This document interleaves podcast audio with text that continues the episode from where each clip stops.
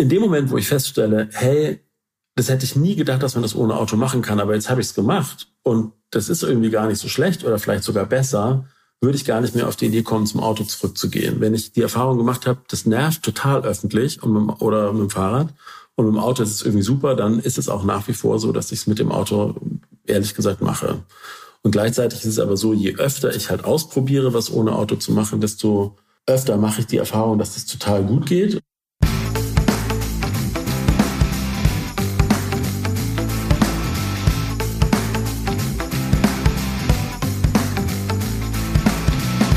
Jetzt Radfahren, der Karl-Podcast.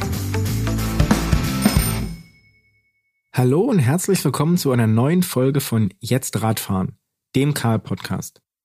Mein Name ist wie immer Florian Sturm und wir widmen uns heute der Frage, wie eigentlich ein autofreier Alltag gelingt. Den motorisierten Verkehr aus Innenstädten zu verbannen, und dabei geht es ja meist um Autos, also den Individualverkehr, dieses Ziel wird ja in schöner Regelmäßigkeit von Politikerinnen, von Lobbyisten oder Städteplanern ausgerufen. Aber ist das überhaupt realistisch? Und wie könnte das in der Praxis funktionieren? Um darüber zu sprechen, habe ich mir wie immer einen Gast vors Mikro geholt. Jakob Schwarz war über 20 Jahre lang eingefleischter Autofahrer und er hat den Zündschlüssel für quasi jede noch so kurze Strecke umgedreht. Inzwischen aber bestreitet Jakob seinen Alltag so autofrei wie möglich. In dieser Folge erzählt uns Jakob, was diesen Mobilitäts- und auch Mentalitätswandel bei ihm ausgelöst hat, wie schwierig oder einfach es ist, seinen Alltag autofrei zu organisieren und wie sich der Blick auf seine Heimatstadt Berlin verändert hat, seitdem er das Auto aus Prinzip fast immer stehen lässt. Also, setzt den Helm auf und macht euch bereit. Denn wir treten jetzt ordentlich in die Pedale mit Jakob Schwarz. Hallo Jakob, herzlich willkommen im Karl-Podcast. Ja, herzlichen Dank für die Einladung. Jakob, wann hast du das letzte Mal auf dem Fahrrad gesessen und wohin bist du gefahren? Ähm, tatsächlich vor 20 Minuten. Mein Hintern ist noch nass und ich bin gefahren von zu Hause hier ins äh, Büro. Und welches Geräusch verbindest du mit dieser Radfahrt ins Büro? Oh Gott, ähm, sechsspurige Verkehrslärm mit Lastwagen, äh, Bussen, Trambahnen, Autos, allem drum und dran. Berlin am Montagmorgen also. Berlin am, ja nicht an irgendeinem Montagmorgen, sondern am Montagmorgen, wo glaube ich alles streikt, was nicht äh, individuell ist. Ähm, zumindest war es sehr, sehr voll. Und hast du trotzdem irgendwie ein, ein schönes Gefühl, was du auch auf dieser Radfahrt noch erlebt hast oder dir in, in die Sinne rufen kannst? Ähm, ja, habe ich tatsächlich. Ähm, äh, also das, was mir, was ich heute Morgen besonders wahrgenommen habe, ist, dass es mich mal ausnahmsweise nicht gestört hat, ähm, sondern ich konnte da irgendwie ganz gut vor mich hinsegeln. Ich war mit dem Kopf, glaube ich, auch schon so ein bisschen in dem Gespräch und hab das, konnte das irgendwie gut ausblenden, dass es rundherum war. Und das kann ich oft beim Fahrradfahren nicht. Also ich finde das Fahrradfahren keine sehr meditative Tätigkeit normalerweise, sondern es erfordert eben, finde ich, schon oft viel Konzentration und ja, auch Anstrengung manchmal. Und das war heute irgendwie nicht so, trotz allem. Ja, ich denke, gerade wenn man äh, in Berlin und dann auch noch an so einem Streiktag durch den Berufsverkehr muss, da ist äh, die meditative Komponente wahrscheinlich relativ gering. Und du bist ja heute hier zu Gast, weil du dein, das passt ja auch mit dem Streiktag ganz gut, weil du dein Leben seit einigen Jahren so autofrei wie möglich bestreitest. Das war ja aber nicht immer so. Du warst bis vor ungefähr vier, fünf Jahren ein ziemlich eingefleischter Autofahrer, oder? Ja, absolut eingefleischt. Ähm, also da musste schon relativ viel passieren, damit ich, äh, damit ich das Auto stehen lasse. Ja. Woher kommt diese Faszination fürs Autofahren? Oder kam diese Faszination fürs Autofahren? Also woher die kam, kann ich gar nicht wirklich beantworten. Die war einfach immer da. Das hat mich schon als kleines Kind ähm, immer fasziniert.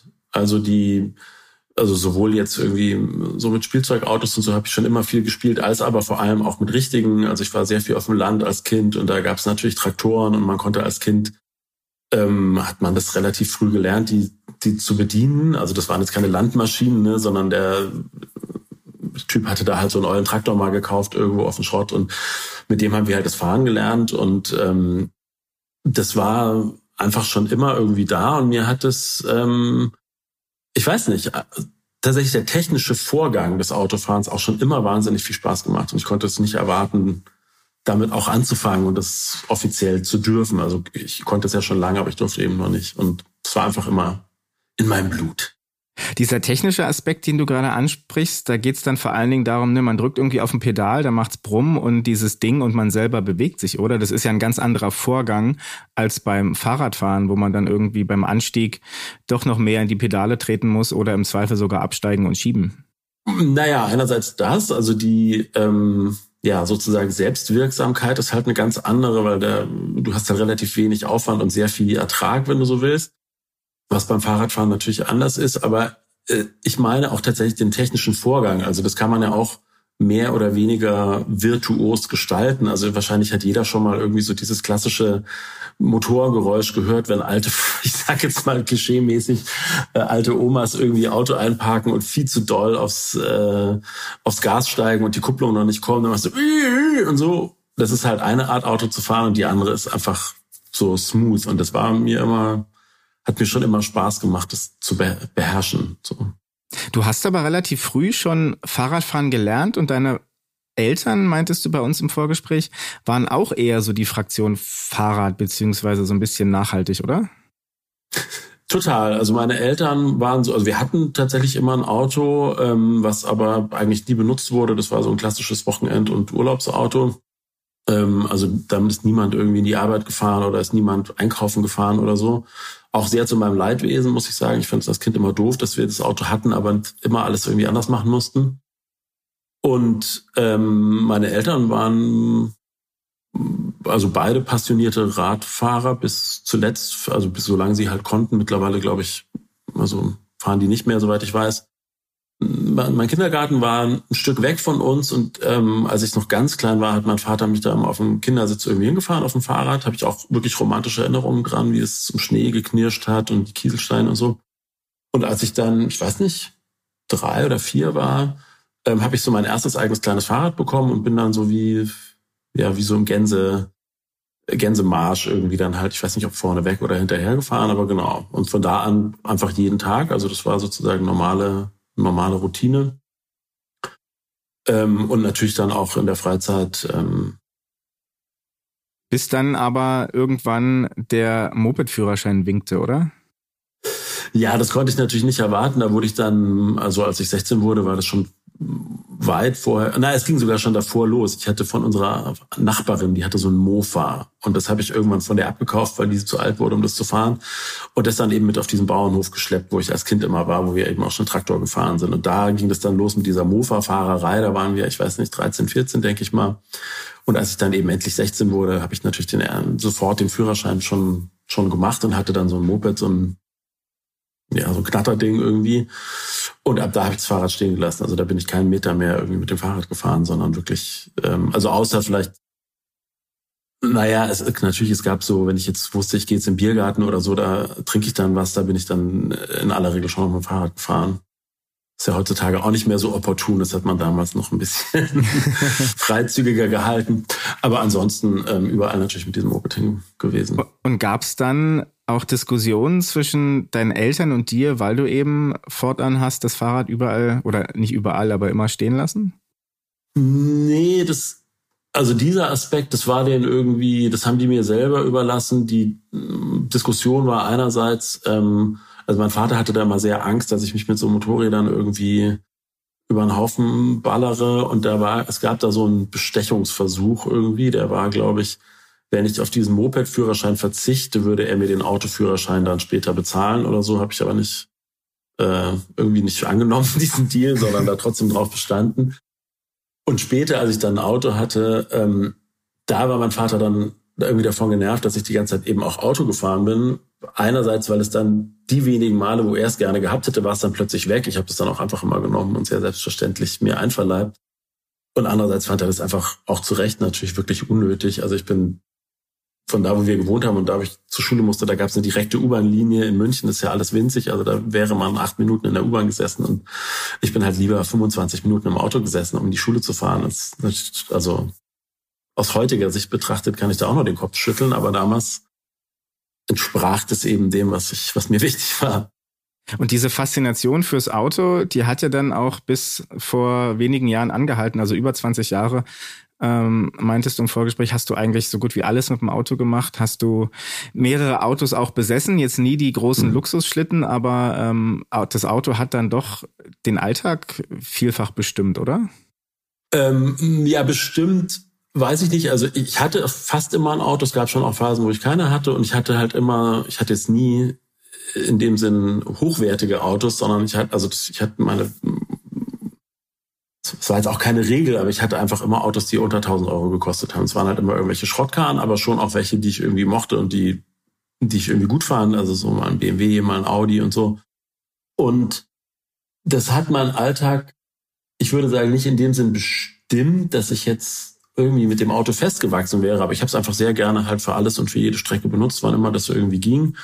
Ähm, bin halt ähm, ja Zeit, also viel lang, also ich habe auch teilweise so gearbeitet, dass ich zu Fuß dahin gehen konnte, aber wann immer das nicht der Fall war, bin ich halt mit dem Auto gefahren. Also auch nach jahrelang nach Babelsberg zum Beispiel, wirklich einmal quer durch Berlin, durch alle allen Verkehrswahnsinn, den es da irgendwie gibt. Und es wäre mir nicht im entferntesten in den Sinn gekommen, da mal auch nur zu überlegen, ob man das auch mit dem Zug machen kann oder mit der S-Bahn oder also mit dem Fahrrad wäre das ja sowieso zu weit gewesen.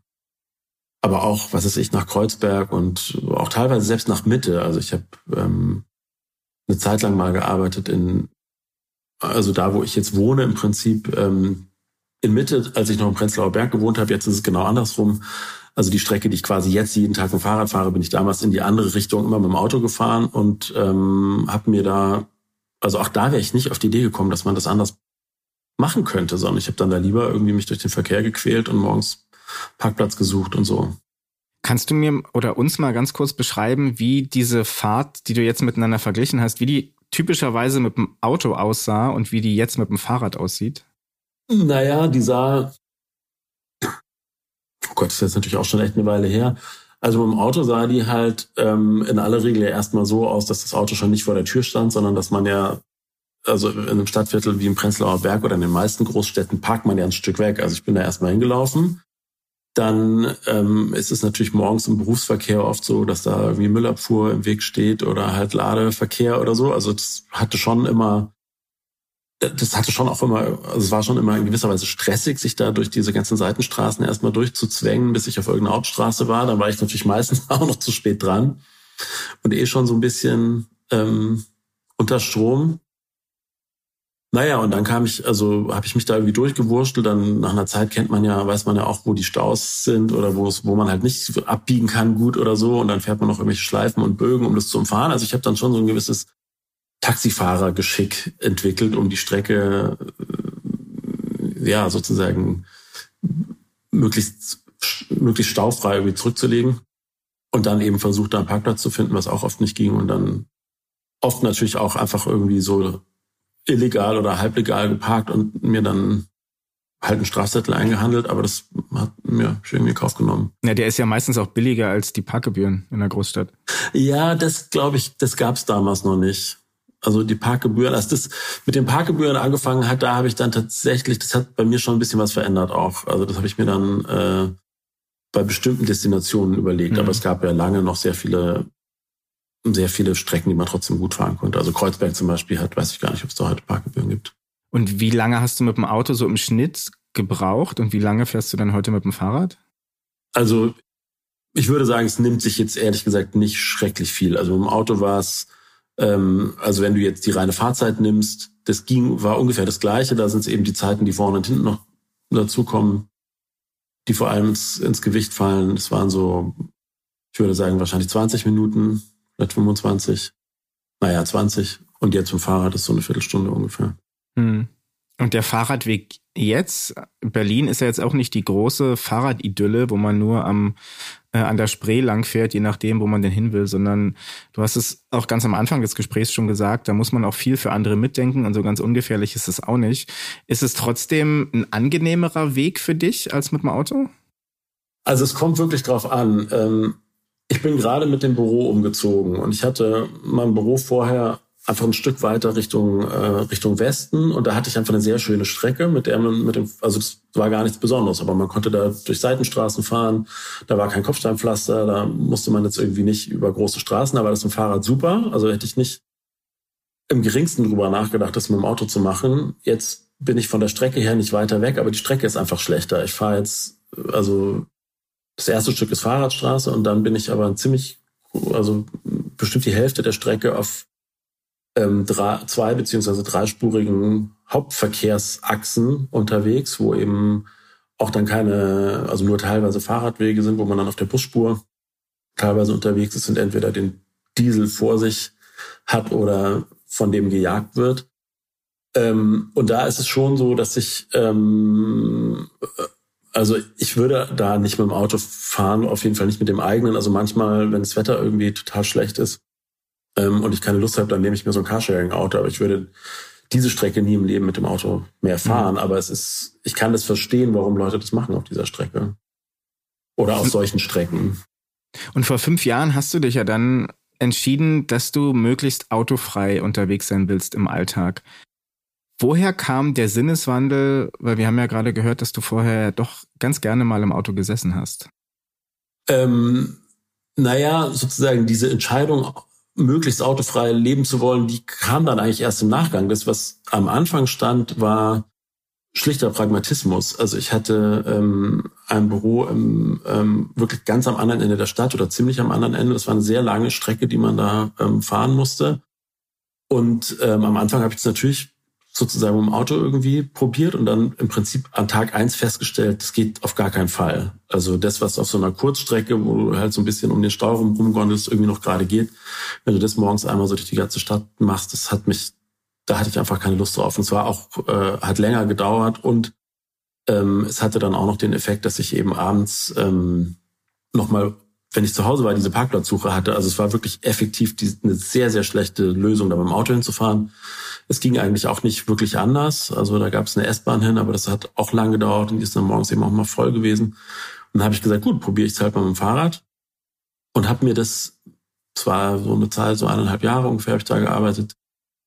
Da habe ich mir das einfach sozusagen angewöhnt aus der Notwendigkeit heraus, dass es die beste Lösung war. Aber jetzt großartig Spaß hat mir das nicht gemacht. Das könnte ich jetzt nicht behaupten. Und es war jetzt auch, hat jetzt erstmal noch nicht dazu geführt, dass ich gesagt habe, oh, das will ich jetzt irgendwie immer machen. Ähm, sondern es kam dann zuerst im Lauf der Zeit, dass ich irgendwie so langsam gemerkt habe, ah, das hat schon auch echt ziemlich gute Seiten. Also erstens mal, ich, als ich halt im Büro ankam, war ich halt nicht irgendwie gestresst vom Auto oder also ja vom vom Autoverkehr oder vom Autofahren, sondern eben irgendwie so ganz gut ausgepowert von der Fahrradtour. Als ich abends zurückkam, hatte ich irgendwie einen guten Abstand zum Büro, weil ich eben auch so diese ja diese diese Arbeit an der frischen Luft sozusagen dazwischen geschoben habe. Ähm, und so nach einer Zeit hatte ich dann so auch meine Routen, die irgendwie, ähm, die ich dann ganz gut fand, wo ich eben so dann eben nicht mehr durch diese, ähm, so diese Hauptverkehrsstraßen entlang gefahren bin. Und da habe ich dann schon auch gemerkt, okay, das ist irgendwie auch ganz schön, wenn so, keine Ahnung, der Frühling langsam kommt, dass du einfach so näher auch ein bisschen an der Natur bist, dass du die Jahreszeiten mitbekommst, dass du insgesamt einfach einen ganz anderen Kontakt bekommst zu, zur Umwelt auch, also zu, also zu allem, was um dich rum ist, also inklusive, äh, was weiß ich, Dönerbuden und ähm, Hundegassigeher und was in Berlin alles noch so zur Umwelt gehört, aber irgendwie bist du halt näher dran, als wenn du in einem Auto sitzt. Und das hat so angefangen, mir gut zu gefallen. Und gleichzeitig habe ich halt irgendwie aus der Fahrradfahrerperspektive auch zum ersten Mal eigentlich richtig gemerkt, wie krass das ist mit diesen Autos. Siehst du Berlin jetzt anders als vorher? Ja, sehr. Eine Sache, die mir zum Beispiel aufgefallen ist, ich habe eben lange im Prenzlauer Berg gewohnt und fand das immer total schön und nett und kuschelig da, finde ich natürlich im Prinzip auch immer noch. Aber ähm, das ist erstens halt Prenzlauer Berg heißt, weil es wirklich ein Berg ist, auf den man hoch muss und auch wieder runter. Und das zweitens alles voller Kopfsteinpflasterstraßen ist, die eben zum Fahrradfahren extrem schlecht geeignet sind und du dann den Berg hoch über Kopfsteinpflaster und so. Das hat bei mir, also das verändert jetzt natürlich nicht meine Wahrnehmung davon, wie das Stadtviertel ist, aber ich merke halt, dass es mir weniger Lust macht, da hinzufahren, weil es jetzt einfach viel anstrengender ist als irgendwo anders, wo eben kein Kopfsteinpflaster ist und kein Berg ist, wenn ich es mir aussuchen kann. Aber was es vor allem verändert, ist mein, mein Bewusstsein dafür, wie die, also sozusagen wie der Platz der Stadt halt aufgeteilt ist und wie wahnsinnig viel Platz dafür drauf geht, dass er eben für Autos reserviert ist, also für parkende Autos, aber natürlich auch für, naja, also diese ganzen Straßen, die im Prinzip dafür gebaut sind, in wenigen Stunden des Tages den Berufsverkehr aufzunehmen, das sind den Rest des Tages ja einfach leere Betonflächen, die jetzt kaum Verwendung finden in dem Sinn. Also da würde es, wo du morgens halt drei Spuren voll belegt hast, spätestens ab 10 Uhr wahrscheinlich eine Spur auch tun. Das nehme ich natürlich wahr und auch, was ich vorhin eben schon meinte, was sich so alles tut in der Stadt fernab der Straße, das ist ja schon auch so ein bisschen wie so ein Wimmelbilderbuch. Also wenn du jetzt zumindest so in belebteren Innenstadtbereichen unterwegs bist, du kriegst natürlich, wenn du die Strecken öfter machst, auch ein ganz anderes Gefühl. Da, keine Ahnung, fährst halt jeden Tag an diesem Späti vorbei, wo um die und die Uhrzeit der Typ steht und irgendwie eine raucht. Und auf der anderen Seite ist halt der Blumenladen, wo die das und das macht. Und irgendwie schafft es halt mehr Verbindung zu der Stadt, als wenn du halt im Auto sitzt. Das ist so meine Wahrnehmung. Du meintest vorhin, dass der Umstieg oder der, der Fortgang vom Auto eher so pragmatische Gründe hatte bei dir und dass dir das Fahrradfahren in der Stadt auch gar nicht oder im Alltag dort gar nicht so viel Spaß gemacht hat. Wie ist denn das jetzt, beziehungsweise wie hast du das dann trotzdem geschafft, obwohl du eigentlich nicht wirklich Lust hattest, da dran zu bleiben und dann ja auch sukzessive den weiteren Alltag aufs Fahrrad umzusteigen? Ne? Einkaufen mit dem Fahrrad, deine Frau und du, ihr macht die Carework äh, mit dem Fahrrad. Wie ging das weiter von, ich fahre einfach mal mit dem Fahrrad ins Büro, weil die, der Autoweg ziemlich bescheiden ist, zu äh, autofreier Alltag? Ich habe das einfach sehr zu schätzen gelernt, diese Direktheit, also dass ein Fahrrad in aller Regel einfach wirklich genau da steht, wo du es abgestellt hast. Also vielleicht mal zehn Meter weiter, wenn da ein Fahrradständer ist, aber weiter ist es eben nicht. Und wenn du halt, wenn ich jetzt zum Einkaufen fahre, stelle ich es eben da dann vor den Laden ab. Und ähm, das ist irgendwie eine Art von Bequemlichkeit, die ich nicht mehr missen wollen würde. Also ja, diese, diese Vorstellung, jetzt einen Parkplatz zu suchen, Ewigkeiten und dann dahin zu latschen und von da das Zeug wieder wegzuschleppen oder so. Oder jetzt, äh, wenn ich meine Kinder in die Kita bringe, also meine Tochter war jetzt zwei Jahre lang in der Kita, die musste ich so 15 Minuten ungefähr hin, äh, hinradeln, auch wirklich keine schöne Strecke. Das hätte ich früher hundertprozentig mit dem Auto gemacht. Ähm, aber jetzt eben diese Vorstellung, dann muss ich die da in diesen Sitz reinzwängen und dann irgendwie anschnallen und dann muss ich da irgendwie, keine Ahnung, in zweiter Reihe stehen oder so, das ist mir wirklich unbequem geworden. Also ich empfinde es, glaube ich, auch durch die Gewohnheit und durch das Kennenlernen dessen, was Fahrradfahren eigentlich ist, eigentlich immer noch als sehr viel angenehmer. Also es ist in den seltensten Fällen so, dass ich mir da jetzt ein Opfer abbringe und irgendwie sage, ah, for the greater good of the planet oder so lasse ich jetzt das Auto stehen, sondern es ist, ich habe es kennengelernt als einfach die bessere Alternative in vielen Fällen. Und ähm, in den, es gibt auch andere Fälle, ehrlich gesagt. Gerade gestern sind wir als gesamte Familie zu meiner Schwiegermutter irgendwie gefahren, weil die Geburtstag hatte. Und meine Frau war total selbstverständlich davon ausgegangen, dass wir da mit der U-Bahn hinfahren. Und ich hatte einfach wirklich überhaupt gar keine Lust, weil ich war irgendwie müde und irgendwie es war eh schon alles viel an dem Wochenende und man musste an lauter Bahnhöfen vorbei, wo es irgendwie keine Fahrstühle gescheit gibt mit dem Kinderwagen. Es war mir einfach zu stressig und es dauert halt 45 Minuten statt einer Viertelstunde mit dem Auto. Und mit dem Fahrrad zu fahren war eben keine Option, weil unsere kleine Tochter noch nicht, also die ist, kann noch nicht sitzen. Ähm, das heißt, ähm, die hätte man jetzt nicht auf den Kindersitz oder einen Anhänger nehmen können. So, und dann machen wir das schon irgendwie auch noch, aber da ist eben, wie gesagt, der, der, der Vorteil vom Auto in diesem Fall so deutlich, dass, dass ich es dann eben auch mal mache. Aber das geht eben auch nur am Sonntag. Ne? Auf dem Dienstagnachmittag wäre ich jetzt nicht auf die Idee gekommen, das zu machen. das heißt, so ein autofreier Alltag, gerade auch in puncto Care Work, der ist ja auch viel mit, mit Organisation, mit Zusatzaufwand verbunden. Wie regelt ihr das bei euch im Alltag? Naja, also wir versuchen natürlich einfach die Strecken kurz zu halten.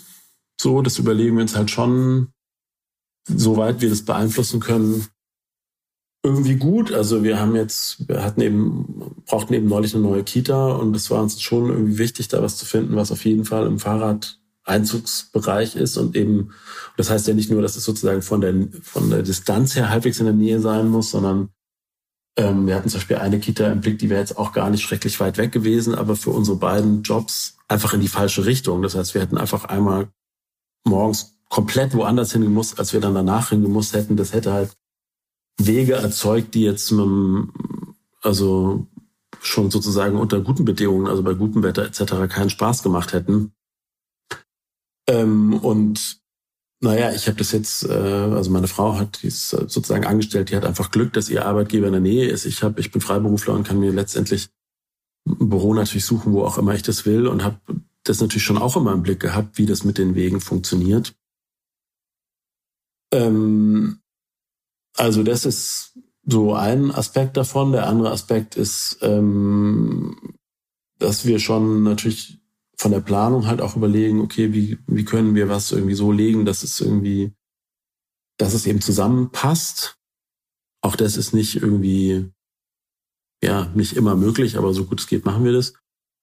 Ähm, und viel machen wir auch tatsächlich einfach zu Fuß, wenn sich das irgendwie anbietet, also so als Mitnahmeeffekt sozusagen. Also weil die, was ich zum Beispiel persönlich nicht so wahnsinnig angenehm finde, ist jetzt mit Fahrradanhänger unterwegs zu sein. Und wenn du jetzt eben größere Einkäufe machen willst oder überhaupt Einkäufe machen willst und das auf dem Fahrrad zu balancieren, das finde ich persönlich zum Beispiel eher unpraktisch. Und das ähm, gucke ich halt dann, dass ich das irgendwie, dass wir das halt getrennt hinbekommen. Also dass ich jetzt nicht, keine Ahnung, mhm. die Kinder von der Kita abhole und dann mit denen auf dem Fahrrad dann noch zum Einkaufen, sondern dass ich dann, was ich, erstmal nach Hause fahre und wenn ich eh nochmal mit denen auf den Spielplatz gehe und dann mit dem Kinderwagen unterwegs bin, das dann zum Beispiel so mache.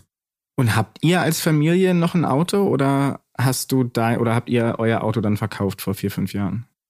Äh, nee, nee, nee, wir haben noch ein Auto. Ähm, wir, also, es ist immer mal wieder im Gespräch, ähm, ob wir das loswerden wollen.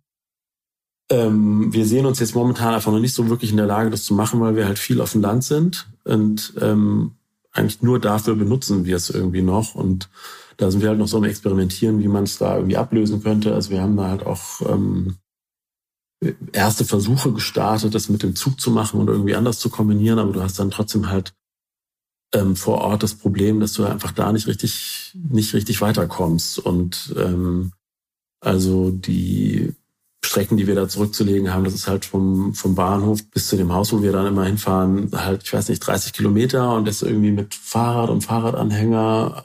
Also das, ich kenne Hardcore-Leute sozusagen, die das irgendwie machen. Da sind wir jetzt ehrlich gesagt noch nicht. Und gleichzeitig ist es schon so, dass wir das als perspektivischen Wunsch eigentlich haben, da irgendwie eine bessere Lösung zu finden als ähm, also auf jeden Fall eine bessere Lösung zu finden, als ein Auto hier in Berlin rumstehen zu haben, was wir dann alle paar Wochen mal benutzen, um irgendwie ins Brandenburgische zu fahren, beziehungsweise ins Mecklenburgische. Aber ja, also noch sind wir da nicht. Und wie ist es, wenn ihr das Auto noch habt? Und du hast ja auch vorhin erwähnt, ne, das Stichwort Carsharing. Wie ist es dann mit der Prinzipientreue, wenn dieses Auto noch da ist? Ne? Nehmen wir mal an, da ist, ich weiß nicht, schlechtes Wetter, überfüllte Öffis, das Kind ist krank und der innere Schweinehund ist auch noch da. Verleitet die Tatsache, dass ihr dieses Auto habt, nicht dazu, dass man dann auch oder dass ihr dann auch diese bequeme Lösung nehmt und ins Auto steigt, anstatt irgendwie mit dem Fahrrad zu fahren? Oder seid ihr da so eisern in der Mentalität, dass ihr das Auto dann wirklich stehen lasst? Also meine Frau auf jeden Fall sehr viel mehr als ich. Also für die ist es viel weniger im Bewusstsein, dass man das Auto überhaupt auch nehmen kann oder könnte.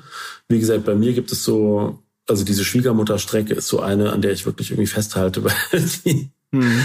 also ja, habe ich ja beschrieben. Ähm, ja, ansonsten, wie gesagt, es hat bei mir jetzt gar nicht so sehr was mit ähm, Mentalität zu tun, sondern es ist wirklich Pragmatismus. Also was ich immer wieder feststelle, wenn ich mal Erfahrungen mache, die besser sind oder andersrum. In dem Moment, wo ich feststelle, hey, das hätte ich nie gedacht, dass man das ohne Auto machen kann, aber jetzt habe ich es gemacht und das ist irgendwie gar nicht so schlecht oder vielleicht sogar besser, würde ich gar nicht mehr auf die Idee kommen, zum Auto zurückzugehen. Wenn ich die Erfahrung gemacht habe, das nervt total öffentlich und mit, oder mit dem Fahrrad und mit dem Auto ist es irgendwie super, dann ist es auch nach wie vor so, dass ich es mit dem Auto ehrlich gesagt mache. Und gleichzeitig ist es aber so, je öfter ich halt ausprobiere, was ohne Auto zu machen, desto öfter mache ich die Erfahrung, dass das total gut geht. Und auch wenn es manchmal, also im landläufigen Sinne betrachtet, schief geht, zum Beispiel, dass man, was ist ich, jetzt mit dem Fahrrad unterwegs ist, total in den Regenguss kommt oder sonst irgendwas, oder mit dem, mit den Öffentlichen unterwegs ist und es ist irgendwie total überfüllt oder so, dass dann doch auch oft lustige Aspekte drin sind, die das Ganze irgendwie so irgendwie dann doch zu einem Erlebnis gemacht haben oder dazu geführt haben, dass es unterm Strich trotzdem die bessere Erfahrung war, als ähm, jetzt mit dem Auto zu fahren. Hast du von diesen Erlebnissen, die du gerade angedeutet hast, ein konkretes Beispiel für uns? Ja, also zum Beispiel haben wir kurz nachdem unser zweites Kind geboren wurde, ähm, eine Reise geplant, weil wir da noch in Elternzeit waren. Und das hat sich aus unterschiedlichen Gründen ähm, ergeben, dass wir das nicht auf gar keinen Fall mit dem Auto machen können, weil das auch mit dem neugeborenen Baby irgendwie blöd war. Der, und Teil der Reise war eben, dass wir an unterschiedliche Orte mussten, weil da irgendwelche Familiengeburtstagsfeiern waren. Das heißt, wir sind von Berlin nach Oberammergau gefahren, von Oberammergau nach Darmstadt, von Darmstadt nach Frankfurt, weil dann von dort aus wir noch in diesen Elternzeiturlaub ähm, uns aufgemacht haben und von da dann ja direkt nach Berlin zurückgekommen sind. Das heißt, es ging nicht mit dem Auto und wir ähm, haben gesagt, gut, also dann machen wir das mit Zug und Kinderwagen und so weiter und so fort und haben und ich hatte irgendwie, muss ich sagen, ziemlich einen Respekt davor, mit einem Neugeborenen und Babyschale und allem, was man da braucht, diese Reise zu machen. Und es ist natürlich prompt auch auf dieser Reise alles passiert, was man sich so vorstellen kann. Da gab es irgendwie ähm, entweder kompletten Zugausfall einmal auf einer Strecke, beziehungsweise auf einer anderen Strecke gab es Schienenersatzverkehr. Dann auf einer anderen Strecke war der, ist zwar der Zug gefahren, aber nicht der Wagen, den wir gebucht hatten. Und dann ist beim Schienenersatzverkehr zwischen Oberammergau und Murnau dieser Bus einfach an uns vorbeigefahren und hat nicht angehalten. Den hätten wir aber dringend gebraucht, um zum Zug zu kommen. Also unter normalen Gesichtspunkten würde man die Hände beim Kopf zusammenschlagen und sagen, nie wieder machen wir so eine Reise mit öffentlichen Verkehrsmitteln. Und es war, wir waren trotzdem so heilfroh, dass wir das gemacht haben, weil das irgendwie halt nicht gestört hat. Ja, es ist dann irgendwie schiefgegangen, hat dann irgendwie länger gedauert, aber wir waren halt auch im Urlaub, es war irgendwie egal. Wir hatten trotzdem irgendwie eine, eine relativ entspannte Zeit da mit den Kindern im Zug und sind da halt rumspaziert und waren im Speisewagen und was weiß ich was. Und in Erinnerung hatten wir aber immer noch ähnliche Reisen, die wir mit nur einem Kind im Auto gemacht hatten die eben total anstrengend waren, weil so ein Kleinkind halt jetzt nicht sechs Stunden logischerweise Auto fahren kann. Wir mussten dann die ganze Zeit immer irgendwo Übernachtungsstopps machen, die wir eigentlich gar nicht machen wollten, dann Pausen auf irgendwelchen Autobahntankstellen, damit das Baby mal strampeln kann, eine Stunde. Und es war dann total anstrengend, auch nur bis München zu kommen. Und in dem Fall war es halt trotz aller Widrigkeiten eine coole Reise, bis nach Oberammergau zu fahren. Also es kommt auch so ein bisschen darauf an, mit welchem Mindset man rangeht, beziehungsweise auch in welcher Situation man wahrscheinlich ist. Weil wenn man jetzt an, ich weiß nicht, Ostermontag oder Karfreitag äh, dieselbe Reise machen würde, dann sähe das vermutlich auch mit der Resilienz, mit der Stressresilienz ein bisschen anders aus, nehme ich mal an. Ich vermute ja. Ähm, ehrlich gesagt äh, kann ich gar nicht richtig sagen, weil das vermeiden wir natürlich. Also auch das hm. gehört zu dem, was ich vorher sagte. Wir versuchen halt ja, genauso wie mit den Einkaufsfahrten oder Kita-Fahrten uns einfach auch in diesen, ähm, wenn wir aufs Land fahren, Fahrten äh, aus den Hauptverkehrszeiten rauszuhalten und fahren dann irgendwie früher los oder später zurück oder so. Und Jakob, du hast viele Jahre auch in der Werbe- bzw. Filmbranche gearbeitet. Wo, wir haben jetzt schon viel über die Nachteile von Autoverkehr gerade in Städten gesprochen, beziehungsweise von den Vorteilen vom, vom, von den öffentlichen, beziehungsweise von einem autofreieren Alltag. Warum denkst du, hat das Auto in der Gesellschaft in Deutschland vermutlich oder auch in anderen Ländern der Welt, warum ist das Auto dann noch so als die 1A Top-Lösung für Mobilität verankert? Naja, also das hat natürlich sozusagen historisch betrachtet ja schon einen extremen Freiheitswert. Also du hast ja gerade auch Werbung angesprochen, wo man sich irgendwie anguckt, wie das so in meiner Großelterngeneration in den 50er und 60er Jahren wieder Autowerbung ähm, war und wie auch Autofahren empfunden wurde. Das war halt das große Freiheitsversprechen. Und solche Sachen, glaube ich, die halten sich hartnäckig, auch wenn sie dann eben eigentlich schon lange nicht mehr stimmen. Also das spielt, glaube ich, eine, eine sehr große Rolle und auch in der Autowerbung. Ich habe ja viel äh, auch damit irgendwie zu tun gehabt. Da geht es natürlich, ähm, da werden Autos ja nie dargestellt wie sie im Alltag denn auch tatsächlich vorkommen. Also wenn du jetzt, keine Ahnung, eine Werbung hast für irgendeinen riesen BMW oder so, da ist ja nie die Frage, wie kriegst du den in der Innenstadt geparkt, sondern den siehst du dann auf irgendwelchen ähm, Panoramastraßen entlang zischen oder so.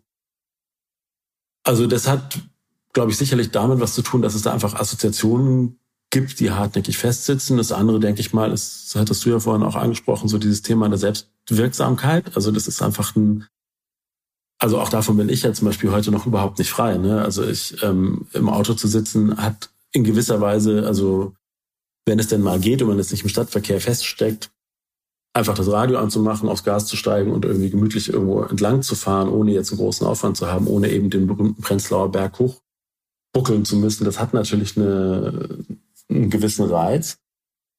Ich könnte mir auch vorstellen, dass es für viele Leute so eine Art Refugium ist. Also wenn du in deinem Auto sitzt, hast du halt deine eigenen vier Wände irgendwie bei dir. Was da drin ist, ist irgendwie, teilst du halt mit niemandem. Also welche Musik da läuft oder nicht läuft. Du kannst da irgendwie ähm, Telefonate führen, du kannst da irgendwie in Ruhe deinen Kaffee trinken, was weiß ich, was Leute alles machen im Auto. Und so war das für dich vermutlich früher auch, oder? Absolut. Also das war, glaube ich, auch ein Grund, warum ich, ähm, ich bin früher sehr oft zwischen Berlin und München hin und her gefahren. Ähm, das hat mich im Zug allein schon deswegen immer gestresst, weil ich da nicht rauchen konnte. Ich habe früher sehr viel geraucht und dann immer irgendwie in ähm, Naumburg oder da gab es immer so einen Halt, wo der Zug mal drei Minuten gehalten hat statt einem. Da musste man dann so schnell raushüpfen und so zwei Züge nehmen. Das ging natürlich im Auto besser und ja, in der Tat, auch so dieses für sich sein, ähm, das hat eine gewisse Qualität. Das kann ich auch nachvollziehen, warum Leute das äh, gut finden. Und dann ist es aber, glaube ich, auch einfach viel ja, letztendlich einfach die Gewohnheit. Man denkt nicht drüber nach, dass man das auch anders machen könnte oder kommt gar nicht auf die Idee, das auch nur mal auszuprobieren. Und dann, also das, damit kann ich mich jetzt immer so gar nicht identifizieren, aber es ist, glaube ich, schon auch irgendwie so eine, so eine Statussache in gewisser Weise. Also es gibt halt auch viele Leute, die finden es halt irgendwie gut, dass sie dieses oder jenes Auto haben und identifizieren sich damit und wollen das irgendwie auch zeigen. Identifizierst du dich inzwischen mit deinem Fahrrad? Oder bist du stolz, wenn du mit dem Fahrrad durch Berlin fährst? Nee.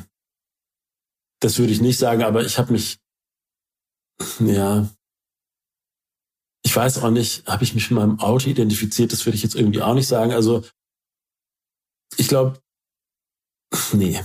Also so weit würde ich wirklich nicht gehen. Ich, ich, so, ich, ich mag mein Fahrrad, ich habe irgendwie so ein, so ein olles Flohmarkt-Ding, irgendwie, was super fährt und nicht geklaut wird, mit dem bin ich irgendwie ziemlich, ziemlich happy. Ähm, aber identifizieren würde ich, würde ich nicht sagen. Und stolz bin ich da jetzt auch nicht drauf. Ich bin, ähm, also wenn es gut läuft, freue ich mich drüber, dass ich das für mich entdeckt habe. Und das ist irgendwie eine, dass ich jetzt, also ist auch teilweise so, dass ich an diesen Autokolonnen irgendwie vorbeifahre und mich einfach darüber freue, dass ich jetzt nicht einer von denen bin, die da drin sitzen und denken, dass sie frei sind, sondern dass ich sozusagen auf der anderen Seite das für mich entdeckt habe, dass ich hier frei bin. Und du arbeitest ja jetzt inzwischen seit mehreren Jahren auch als Karriere- und als Visionscoach und bist quasi per Beruf mit Leuten zusammen, die in irgendwie, in irgendeiner Art und Weise in einer Sackgasse stecken. Also so ähnlich kommt mir das auch zumindest bei vielen Leuten in dieser Mobilitätsdebatte vor. Du hast es gerade schon so ein bisschen angedeutet, dass uns manchmal das Bewusstsein dafür fehlt, dass es auch anders geht, dass es eben auch, wenn es manchmal für den einen mehr, für den anderen weniger mit Aufwand verbunden ist, aber dass das Auto nicht die einzige und, und alleinige Lösung ist. Fehlt uns da manchmal dieses Bewusstsein? Ich meine, du hast auch viele Jahre für ähm, Changing Cities und die Kiezblocks für mehr und besseren Fahrradverkehr in Berlin lobbyiert. Wie war das da, als du mit den Leuten ins Gespräch gekommen bist? Also sehr sehr gespalten tatsächlich. Also es gab ähm, viel Resonanz von Leuten, die das total super fanden. Also wir haben ja dann auch Unterschriftenaktionen gemacht und so. Und es gab viel, viele Leute, die, ähm, die das sehr positiv bewertet haben und sich ja richtig gefreut haben, dass jetzt jemand sich mal der Sache annimmt, weil die dann halt sagen halt, ja, ich wohne auch schon lange hier und es hat mich auch schon immer gestört, dass hier so viel Verkehr ist. Ähm, also das auf der einen Seite und auf der anderen Seite gibt's halt schon ähm, sehr starke Ablehnung, wobei ich bei der Ablehnung immer vor allem interessant fand, dass es viel, viele Leute gab, die gesagt haben, ja, Verkehrsberuhigung finde ich schon gut und es muss auch sein und das Klima und so, aber nicht so. Also es soll schon irgendwie sein, aber es soll nicht das sein, sondern irgendwas anderes. Und was es dann aber anderes sein sollte, das, da haben dann natürlich die Ideen gefehlt oder da gab es zumindest keine klare Resonanz drauf. Und das fand ich eigentlich sehr viel erstaunlicher als die Leute, die halt sagen, nee, das wollen sie auf gar keinen Fall. Also die gab es natürlich auch, die gesagt haben, äh, irgendwie äh, grüne Verschwörung, was weiß ich, und man ähm, in den Städten sollte alles wieder offen sein und überall parken und äh, 60 km/h. So, das überrascht mich jetzt nicht, aber Leute, die es eigentlich gut finden, aber dann so ganz konkrete Maßnahmen nicht tragen wollen oder nicht sich dafür irgendwie öffnen können. Das fand ich den interessanteren Aspekt. Und da, also du hast ja gerade das Thema Coaching angesprochen, wenn ich da jetzt aus einer Coaching-Sicht drauf gucken würde, würde ich halt, also kann ich das in gewisser Weise wiedererkennen. Es gibt es auch durchaus bei Klienten, die irgendwie kommen und sagen, ja, sie wollen irgendwie das und das verändern oder sind mit dem und dem unzufrieden und ähm, die reden dann auch irre gerne drüber. Aber wenn es dann darum geht, es wirklich zu verändern, ähm, da hapert es dann oft oder, oder merkt man dann eben, dass es, dass die dann Schwierigkeiten bekommen und anfangen irgendwie sich so ein bisschen rumzulavieren, Ausreden zu finden. Und es ist auch natürlich, also das ist aus, so aus neurobiologischer, neuropsychologischer Sicht total klar. Also Veränderung ist erstmal total gefährlich. Veränderung ist was, was ähm, eigentlich sozusagen aus systemischer Sicht unbedingt gilt zu verändern, weil das Energie kostet. Ne? Du kannst, wenn du Dinge veränderst, nicht, nicht mehr deinen Reflexen folgen, sondern du musst dann permanent sozusagen aktiv irgendwas eben anders machen als vorher. Und das macht der menschliche, das menschliche System nicht gerne. Und hast du für Leute, die das jetzt aber tatsächlich mal probieren wollen, äh, Veränderungen allgemein oder aber eben auch Veränderungen in Bezug auf einen autofreieren Alltag, hast du da Tipps als, als Coach aus deiner Expertise, wie man das trotzdem machen und schaffen kann?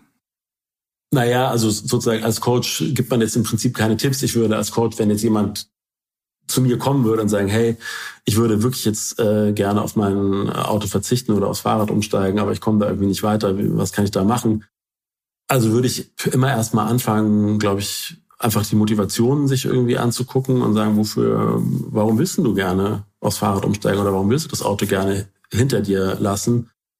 Und es ist eben oft so, wenn Leute dann anfangen, Visionen zu entwickeln oder sich das klarer zu machen, wofür das eben gut wäre, so ja, keine Ahnung, ähm, dann würde ich wahrscheinlich ein bisschen abnehmen und es wäre bestimmt gesünder und für die Umwelt wäre es irgendwie auch besser und dann hätte ich auch das Gefühl, ich trage dazu was bei und so. Also sich diese positiven Effekte sozusagen bewusst zu machen, kann halt, kann halt motivierend wirken einfach. Ähm, und andersrum kann man halt anfangen, so hinderliche Glaubenssätze einfach mal zu hinterfragen oder, oder insgesamt seine, sich mal anzuschauen, was einen bislang davon abhält. Also wenn du jetzt jemanden zum Beispiel fragst, ähm, oder wenn jetzt jemand sagt, ähm, ich würde ja gerne umsteigen, aber ähm, es geht halt nicht, ähm, dann halt mal zu gucken, okay, wo, wo sind denn ganz genau die Aspekte, an denen es hapert? Also was sind die Strecken, für die du es brauchst oder was sind die Situationen, die sich nicht anders lösen lassen und das einfach mal aufzuschlüsseln. Aber wenn du jetzt nach einer Empfehlung fragst, würde ich grundsätzlich immer sagen, einfach mal ausprobieren und zwar am besten diese Strecken und diese Situationen, die man sich am allerwenigsten vorstellen kann und einfach Erfahrungen damit sammeln und eben dann gucken, okay, was war daran gut, wovon hätte ich sozusagen gerne mehr und was war irgendwie blöd und was, was soll irgendwie anders sein. Und da kommt man dann halt drauf, keine Ahnung, in der frischen Luft dann hat mir gefallen, diese Hauptverkehrsstraße fand ich irgendwie blöd. Da kann man halt irgendwie gucken, gibt's eine andere Route oder was kann man da machen?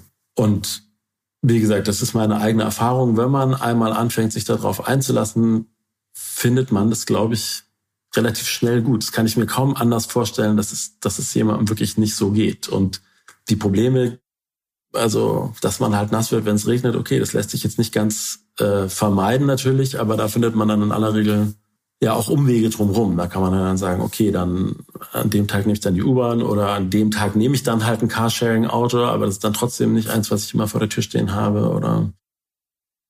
Was würdest du sagen, was kostet dich in so einem autofreien Alltag am meisten Anstrengung und was ist so für dich der größte Benefit, die größte Belohnung?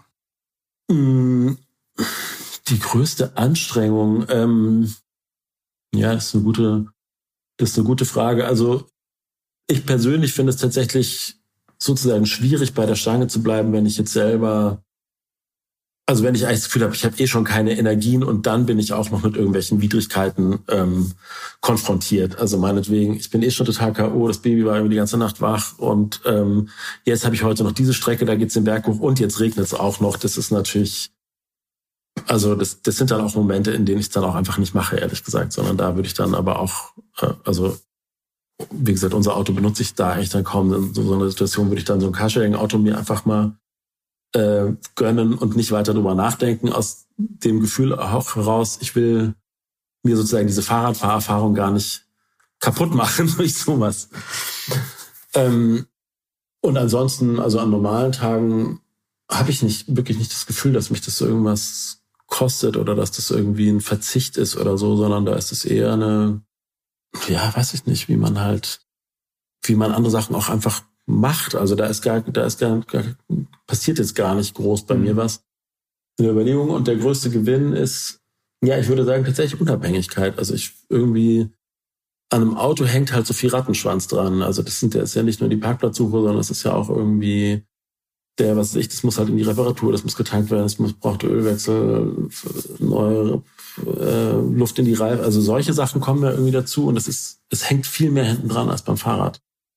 Und das sind natürlich Sachen, die haben wir noch, weil wir es ja nach wie vor haben, wie gesagt, dieses Auto, aber dadurch, dass wir es kaum benutzen, ist es halt, fällt es halt kaum ins Gewicht. Also das sind, aber wenn ich jetzt aus den Zeiten, wo ich das sozusagen tagtäglich benutzt habe, war das einfach viel stärker Alltag, dass dann auch irgendwas war mit dem Auto und dann musste das in die Werkstatt und was weiß ich. Und das finde ich beim Fahrrad den extremen Vorteil, dass es so easy, simpel ist. Man kann es überall hinstellen. Es, hat, es ist kein Ballast einfach.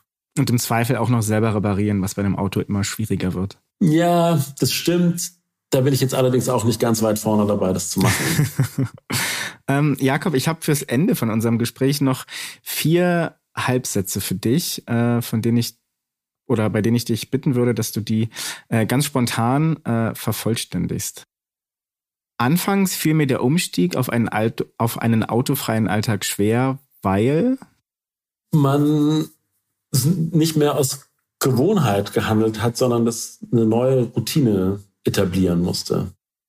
Inzwischen bin ich aber überzeugt, dass ähm, Fahrräder das beste Fortbewegungsmittel, also zumindest solange wir uns im städtischen Bereich bewegen. Wenn wir aufs Land gehen, ist es anders, aber sobald wir im städtischen Bereich sind, das Fahrräder das beste Fortbewegungsmittel überhaupt sind und dass es ein historischer Unfall war, dass wir also an diesem Punkt, wo wir ja schon mal waren, dass wir von dem abgebogen sind. Das war eine super Überleitung zum nächsten Halbsatz, denn wenn ich mit dem Fahrrad unterwegs bin, kann ich Pff, ähm, Mensch sein, fällt mir spontan ein. Das ist eine interessante Antwort. Kannst, kannst du da ein bisschen mehr zu sagen? Warum bist du Mensch, wenn du auf dem, oder wie kannst du Mensch sein, wenn du auf dem Fahrrad bist? Naja, so ein bisschen das, was ich eingangs schon sagte, es, es fühlt sich verbundener an. Also es ist von der Geschwindigkeit verbundener, es ist ähm, irgendwie von den Blickachsen verbundener, es ist ähm, von der von der von der Haptik verbundener mit der ganzen Umwelt. Also du, du spürst eben Regen, Wind, Schnee, Sonnenschein, alles sehr unmittelbar in einem Auto.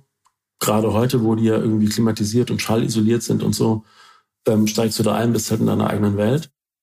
Du bist eben, ähm, ja, keine Ahnung, du hältst eben auch mal viel eher an, wenn du jetzt jemanden am Straßenrand triffst. Du kannst einfach, hältst irgendwie kurz anquatschen mit dem oder du, was ist ich, ähm, hast noch die Post dabei, fährst am Briefkasten vorbei, schmeißt es rein. Du bist einfach mehr an deiner, mehr, näher, näher an deiner Umwelt dran als, als in dem Auto. Und du kannst das natürlich auch ähm, überall hin mitnehmen. Also sozusagen der, den Zugang zur Stadt, den du mit dem Auto bekommst, der ist zum Glück, muss man sagen, ja dann schon äh, letztendlich begrenzt. Zwar viel weniger, als man das vielleicht aus Fahrer, Fahrersicht gerne hätte, aber das Auto hört halt an der Straße auf. Mit dem Fahrrad fährst du dann doch mal hier an den Bach entlang, dadurch irgendwie in einen Park. Ähm, du kannst es, ähm, keine Ahnung, wenn ich jetzt mit meiner Tochter auf den Spielplatz gehe, nehme ich das Fahrrad halt mit, stelle es da irgendwie an den Zaun. Ähm, das ist irgendwie so ein viel, viel unmittelbarer. Du kannst einfach schnell draufspringen, ja. ähm, so und musst nicht irgendwie ja erst einsteigen, anschnallen und so. Ein sehr schönes Plädoyer fürs Fahrradfahren. Ähm, der, der letzte Halbsatz für die Mobilität in Deutschland wünsche ich mir. Also letztendlich Flächengerechtigkeit in allererster Linie und halt eine ja, Gleichberechtigung letztendlich. Und zwar in, in jeglichem Sinne. Also das Verkehrsmittel gleichberechtigt oder gleichberechtigter betrachtet werden, dass aber auch VerkehrsteilnehmerInnen irgendwie in ihrer Gesamtheit halt mehr gesehen werden und dass es irgendwie auch ein Bewusstsein dafür gibt. Also wir sprechen jetzt ja hier viel über Fahrradfahren oder FahrradfahrerInnen und es gibt ja aber natürlich auch FußgängerInnen und es gibt irgendwie Leute, die halt irgendwie ähm, auch noch andere Fortbewegungsbedürfnisse oder Erfordernisse haben als die. Und das fände ich irgendwie schon cool, wenn es mehr einfach ein stärkeres Bewusstsein dafür gäbe, und zwar auf allen Seiten. Also jetzt gar nicht nur so bei der Autofahrerlobby, sondern schon auch bei den FahrradfahrerInnen. Das ist halt vor allem im städtischen Bereich halt einfach wahnsinnig viele verschiedene Interessen gibt, die da zusammenkommen. Und dass es irgendwie cool wäre, wenn so Städte Begegnungszonen werden würden, wo halt alle Raum haben und alle irgendwie so miteinander sein können. Die Vision nehme ich mal als würdiges Abschlussstatement von dir. Jakob Schwarz arbeitet als Karriere- und Visionscoach in Berlin, bestreitet seinen Alltag seit fünf Jahren fast komplett autofrei und ist überzeugt, dass das viel mehr von uns tun sollten. Jakob, vielen Dank für deine Zeit und das Gespräch. Ja, herzlichen Dank auch und ähm, ja, frohe Fahrt. das war mein Gespräch mit Jakob Schwarz. Und darin hat er mir vor allem eine Sache wieder stärker ins Bewusstsein gerufen, die ich schon fast wieder vergessen hatte. Dass Absolutismen selten funktionieren. Als ich anfing, mich auf diese Podcast-Folge vorzubereiten, habe ich zuerst gedacht, wer autofrei unterwegs ist, der verzichtet komplett aufs Auto. Doch das ist selbst in einer Großstadt wie Berlin nicht völlig problemfrei möglich, geschweige denn im Umland. Aber mit dem Verzicht aufs Auto ist es vermutlich ähnlich wie mit dem Verzicht auf tierische Produkte. Ohne konkrete Zahlen zu kennen, würde ich schätzen, dass es weitaus mehr Flexitarier, also Leute, die hin und wieder mal ein Steak essen, gibt, als konsequente Vegetarierinnen oder Veganer. Und so profitiert das Klima vermutlich mehr von den Flexitariern, also durch ausgewählten, gezielten und gut überlegten Konsum als durch kompletten Verzicht. Das, glaube ich, würde so auch im alltäglichen Mobilitätsmix funktionieren. Manchen Menschen fällt der Verzicht aufs Auto leichter, anderen, auch aufgrund vom Wohnort oder der beruflichen Situation, deutlich schwerer. Doch wenn alle mit der grundlegenden Prämisse rangehen, ich lasse das Auto so oft wie möglich stehen, dann ist schon viel gewonnen. Wie wir aber diese Prämisse in möglichst vielen Köpfen verankern, das steht auf einem ganz anderen Blatt. Und wer jetzt denkt, für manche Situationen brauche ich aber unbedingt ein Auto, den lade ich ein, diesen Glaubenssatz beim nächsten Mal ganz wertfrei zu überprüfen und doch mal die autofreie Alternative auszuprobieren. Am Karl-Podcast und dem dazugehörigen Magazin arbeite ich selbstverständlich nicht allein. Zum Team gehören außerdem Björn Gertheis, Georg Zeppin, Andrea Escher, Johannes Decker, Kirsten Brodersen, Sandra Brotbeck, Sven Damson, Ulrike Knorr und Maximilian Heinrich. Wusstet ihr eigentlich, dass der Brite Thomas Stevens der erste Mensch war, der die Welt auf einem Fahrrad umrundete? Als Stevens vor fast genau 139 Jahren, am 22. April 1884, in San Francisco mit seinem Hochrad losradelte, war er gerade mal 29 Jahre alt. Über zweieinhalb Jahre und gut 22.000 Kilometer später schloss er seine Reise ab. Allerdings nicht in San Francisco, sondern im japanischen Yokohama. Von dort brachte ihn dann ein Schiff zurück an die Westküste der USA. Auf seiner Reise durchquerte Stevens nicht nur Nordamerika, sondern auch England, Frankreich, Deutschland, Österreich, Ungarn, Rumänien, Bulgarien. Er fuhr durch den Irak, durch Iran, durch Afghanistan, Indien, Hongkong und China. Wie ihr euch vielleicht vorstellen könnt, waren die Radwege Ende des 19. Jahrhunderts fast überall noch schlechter ausgebaut als heute beispielsweise im ländlichen Brandenburg. Ein Großteil seiner Strecke musste Stevens also laufen. Wer liebt, der schiebt, oder? Während seiner Reise schrieb Stevens, der als Autor und Abenteurer sein Geld verdiente, mehrere Artikel für die Zeitschrift Outing. Dessen Besitzer war der Fahrradproduzent Albert Pope. Er finanzierte Stevens auch die Reise. Schließlich war der auf einem Pope-Hochrad unterwegs. Im Anschluss an seine Reise, wir schreiben das Jahr 1887, veröffentlichte Stevens das Buch Around the World on a Bicycle, das trotz seiner gut 1000 Seiten ein großer Erfolg wurde. Mit diesem abenteuerlichen Ritt in die Historie des Fahrrads sind wir auch schon am Ende der heutigen Folge angelangt. Neuigkeiten rund um die Fahrrad- und E-Bike-Welt findet ihr auf unserer neuen Online-Plattform www.bike-x.de und, ganz wie gewohnt, auf dem Instagram-Profil vom Karl-Magazin. Falls ihr Feedback habt zur Sendung oder euch bestimmte Expertinnen und Gäste in der Zukunft wünscht, Lasst uns gern eine Nachricht in den Kommentaren da oder schreibt uns über die sozialen Medien. Ich hoffe, ihr hört auch bei der nächsten Folge wieder rein. Bis dahin wünsche ich euch eine gute und sichere Fahrt.